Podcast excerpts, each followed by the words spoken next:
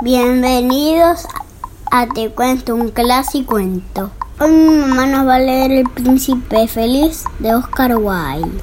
Con la música de nuestro querido Pepo La Puble.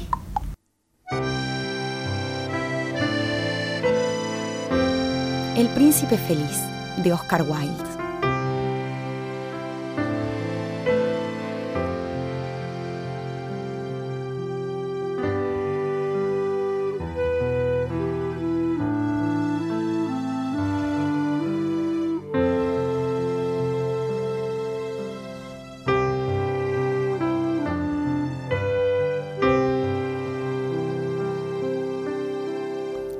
La parte más alta de la ciudad, sobre una columna, se alzaba la estatua del príncipe feliz.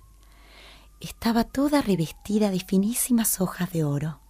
Tenía, en lugar de ojos, dos centellantes zafiros, y un gran rubí rojo ardía en el puño de su espada. Es tan hermoso como una veleta, observó uno de los miembros del consejo, que deseaba granjearse una reputación de conocedor en el arte. Pero no es tan útil, añadió, temiendo que lo tomaran por un hombre poco práctico, y realmente no lo era. ¿Por qué no eres como el príncipe feliz? preguntaba una madre cariñosa a su hijito que pedía la luna. El príncipe feliz no hubiera pensado nunca en pedir algo gritando. Me hace feliz ver que en el mundo hay alguien que es completamente feliz murmuraba un hombre contemplando la estatua maravillosa. Parece un ángel, decían los niños huérfanos al salir de la catedral, vestidos con sus capas rojas y sus bonitas chaquetas blancas. ¿Cómo lo reconocen? replicaba el profesor de matemáticas, si no han visto uno nunca. Lo vimos en sueños, dijeron los niños y el profesor de matemáticas fruncía las cejas, adoptando un severo aspecto, porque no podía probar que unos niños se permitiesen soñar. Una noche voló una golondrinita sin descanso hacia la ciudad. Seis semanas antes habían partido sus amigas para Egipto, pero ella se quedó atrás. Estaba enamorada de un junco. Lo encontró en la primavera y se detuvo para hablarle. ¿Quieres que te ame? dijo la golondrina, que no andaba nunca con rodeos. Y el junco la saludó. La golondrina revoloteó rozando el agua con sus alas, y así transcurrió el verano. Es un enamoramiento ridículo. Ese junco es un pobretón, murmuraban las otras golondrinas. Cuando llegó el otoño, todas las golondrinas emprendieron el vuelo una vez que se fueron sus amigas, se sintió muy sola y empezó a cansarse. Mm, no sabe hablar, decía ella. A mí me gustan los viajes. Al que me ame le debe gustar viajar conmigo. ¿Quiere seguirme? preguntó por último la golondrina al junco. Pero el junco movió la cabeza. Te has burlado de mí. Me marcho a las pirámides. Adiós. Y la golondrina se fue. Voló durante todo el día y al caer la noche llegó a la ciudad. ¿Dónde buscaré un abrigo? Entonces divisó la estatua sobre una columna. Voy a cobijarme ahí. Y se dejó caer precisamente entre los pies del príncipe feliz. Tengo una habitación dorada. Y se dispuso a dormir. Al ir a colocar su cabeza bajo el ala, le cayó encima una pesada gota de agua. ¡Oh! ¡Qué curioso! No hay una sola nube en el cielo. Las estrellas están claras y relucientes, y sin embargo llueve. El clima de Europa es extraño. Y cayó una nueva gota. ¿Para qué sirve una estatua si no resguarda de la lluvia? Voy a buscar un buen lugar y se dispuso a volar más lejos. Pero antes de que abriese las alas, cayó una tercera gota. La golondrina miró hacia arriba y vio que los ojos del príncipe feliz estaban arrasados de lágrimas que corrían sobre sus mejillas de oro. Su rostro era tan bello a la luz de la luna que la golondrinita sintió piedad. ¿Quién sos? le preguntó. Soy el príncipe feliz. ¿Por qué estás triste? Me has empapado casi. Cuando vivía y tenía un corazón de hombre, no sabía lo que eran las lágrimas, porque vivía en el palacio de la despreocupación, donde no se permite la entrada del dolor. Durante el día jugaba con mis compañeros en el jardín y por la noche bailaba en el gran salón. Alrededor del jardín se alzaba una muralla altísima y nunca me preocupó lo que había detrás. Todo lo que me rodeaba era hermosísimo. Mis servidores me llamaban el príncipe feliz y lo era. Así viví y así morí. Y ahora que estoy muerto me han elevado tanto que puedo ver las miserias de mi ciudad. Y aunque mi corazón sea de plomo, no me queda más que llorar. No es de oro, pensó la golondrina. Ahí abajo, dijo la estatua, en un pasaje hay una casa pobre. Una de sus ventanas está abierta y puedo ver a una mujer sentada. Su rostro está enflaquecido. Tiene las manos hinchadas porque es costurera. Borda un vestido que debe lucir la dama de honor de la reina. En el rincón del cuarto hay una camita donde está su hijito enfermo. Tiene fiebre y pide naranjas. Su madre no puede darle más que agua, por eso llora. Golondrina, golondrinita, ¿no quieres darle el rubí de mi espada? Mis pies están sujetos al pedestal y no me puedo mover. Príncipe, me esperan en Egipto. Mis amigas ya están en el río Nilo. Golondrinita, ¿no te quedarás conmigo una noche y serás mi mensajera? Tiene tanta sed el niño y tanta tristeza la madre. No sé. Pero la mirada del príncipe feliz era tan triste que la golondrinita se quedó apenada. Aquí hace mucho frío, pero... Bueno, me quedaré una noche y seré tu mensajera. Gracias. La golondrinita arrancó el gran rubí de la espada del príncipe y voló sobre los tejados de la ciudad. Pasó sobre la torre de la catedral, donde había unos ángeles esculpidos en mármol blanco. Pasó sobre el palacio real y oyó la música de baile. Una bella muchacha apareció en el balcón con su novio. He mandado bordar un vestido, pero son tan perezosas las costureras.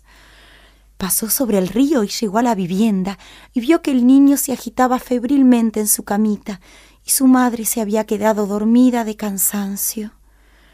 La golondrina saltó a la habitación y puso el gran rubí en la mesa, sobre el dedal de la costurera. Luego revoloteó suavemente alrededor del lecho, abanicando con sus alas la cara del niño. Mmm, me siento mejor, murmuró el niño. ¡Ah! y se durmió profundamente. La golondrina se dirigió hacia el príncipe feliz y le contó lo que había hecho.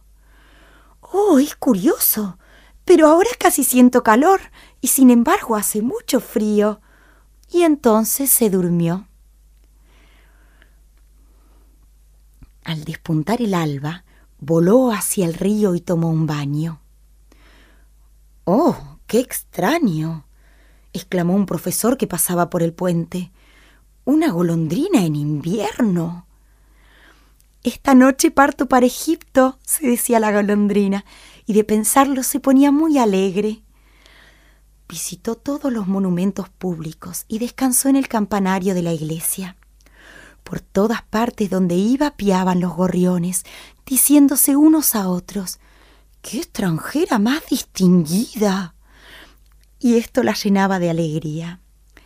Al salir la luna, volvió a todo vuelo hacia el príncipe feliz. ¿Tienes algún encargo para Egipto? Voy a emprender el viaje. Golondrinita, ¿No te quedarás otra noche conmigo? Me esperan en Egipto. Al otro lado de la ciudad veo a un joven.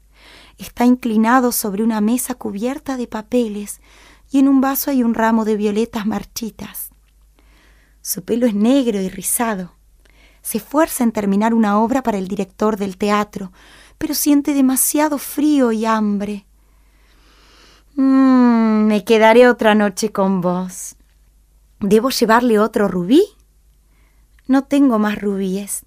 Mis ojos son lo único que me queda. Son unos zafiros traídos de la India. Arranca uno y dáselo. Lo venderá a un joyero, se comprará comida y concluirá su obra. Amado príncipe, no puedo hacer eso. Y se puso triste. Por favor, hacelo. La golondrina arrancó el ojo del príncipe feliz y voló hacia la guardilla del estudiante. El joven tenía la cabeza hundida en sus manos y cuando levantó la cabeza vio el hermoso zafiro. Ahora ya puedo terminar la obra y parecía feliz. Al día siguiente la golondrina voló hacia el puerto. Descansó sobre el mástil de un gran barco y observó a los marineros. De noche volvió hacia el príncipe feliz. Vine para decirte adiós. Golondrinita, no te quedarás una noche más. Es invierno y pronto estará aquí la nieve. En Egipto calienta el sol. Amado príncipe, tengo que dejarte, pero no te olvidaré nunca. En la plaza del puerto tiene su puesto una niña vendedora de fósforos. Se le han caído los fósforos al agua y está apenada. Su padre le pegará. No tiene medias ni zapatos. Arráncame el otro ojo, dáselo y su padre no le pegará. Pasaré otra noche con vos, pero no puedo arrancarte el ojo porque entonces te quedarías ciego. Sí, por favor, golondrinita. La golondrina voló hacia el príncipe y emprendió el vuelo con el zafiro en su pico. Se posó sobre el hombro de la pequeña y deslizó la piedra preciosa en la palma de su mano. ¡Qué bonito cristal! exclamó la niña y corrió a su casa alegre. La golondrina volvió hacia el príncipe. Ahora estás ciego, por eso me quedaré con vos para siempre. No, golondrinita, Tienes que ir a Egipto. Me quedaré con vos para siempre. Y se durmió entre los pies del príncipe.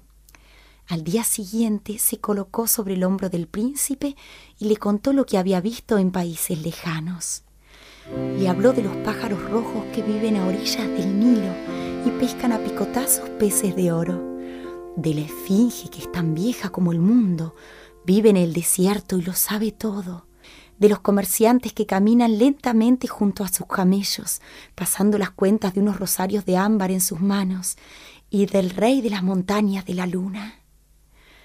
Querida golondrinita, me cuentas cosas maravillosas, pero más maravilloso es lo que soportan los hombres y las mujeres.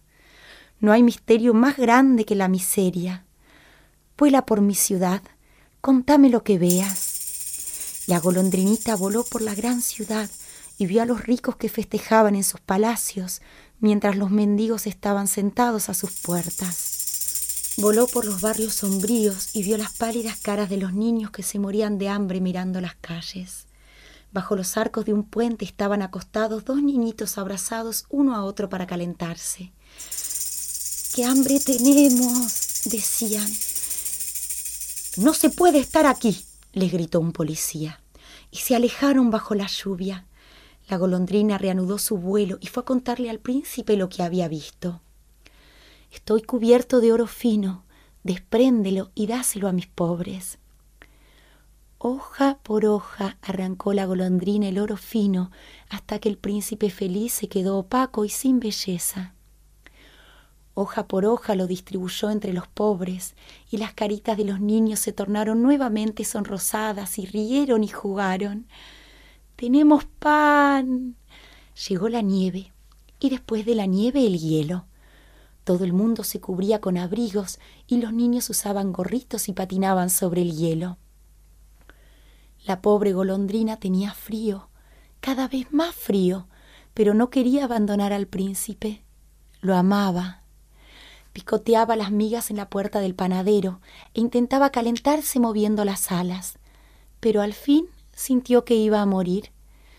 Tuvo fuerza para volar una vez más sobre el hombro del príncipe. Adiós, amado príncipe. ¿Me permite besarte la mano? Me da mucha alegría que partas hacia Egipto. Permaneciste aquí demasiado tiempo, pero tienes que besarme en los labios, porque te amo. No es Egipto a donde voy. Voy a la morada de la muerte. La muerte es hermana del sueño, ¿no es cierto?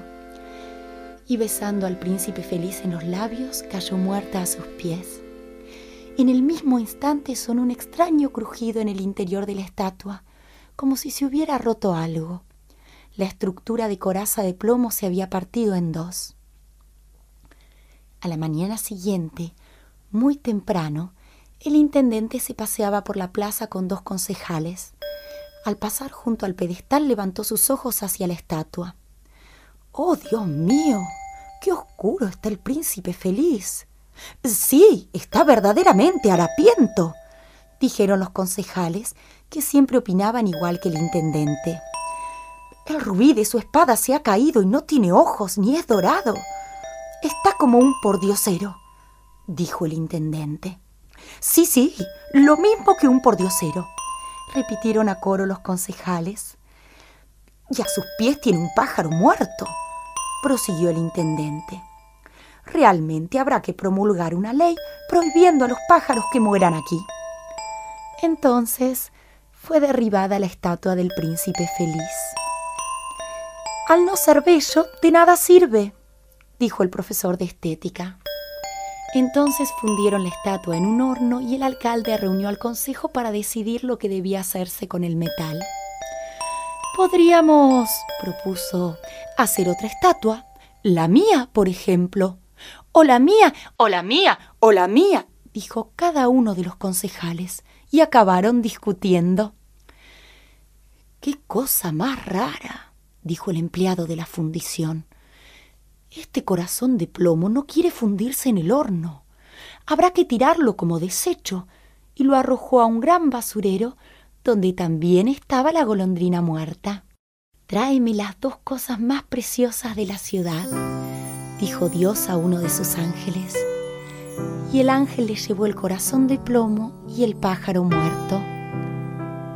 Elegiste bien, dijo Dios. En mi jardín del paraíso, esta golondrina cantará eternamente, y en mi ciudad de oro, el príncipe feliz repetirá mis alabanzas.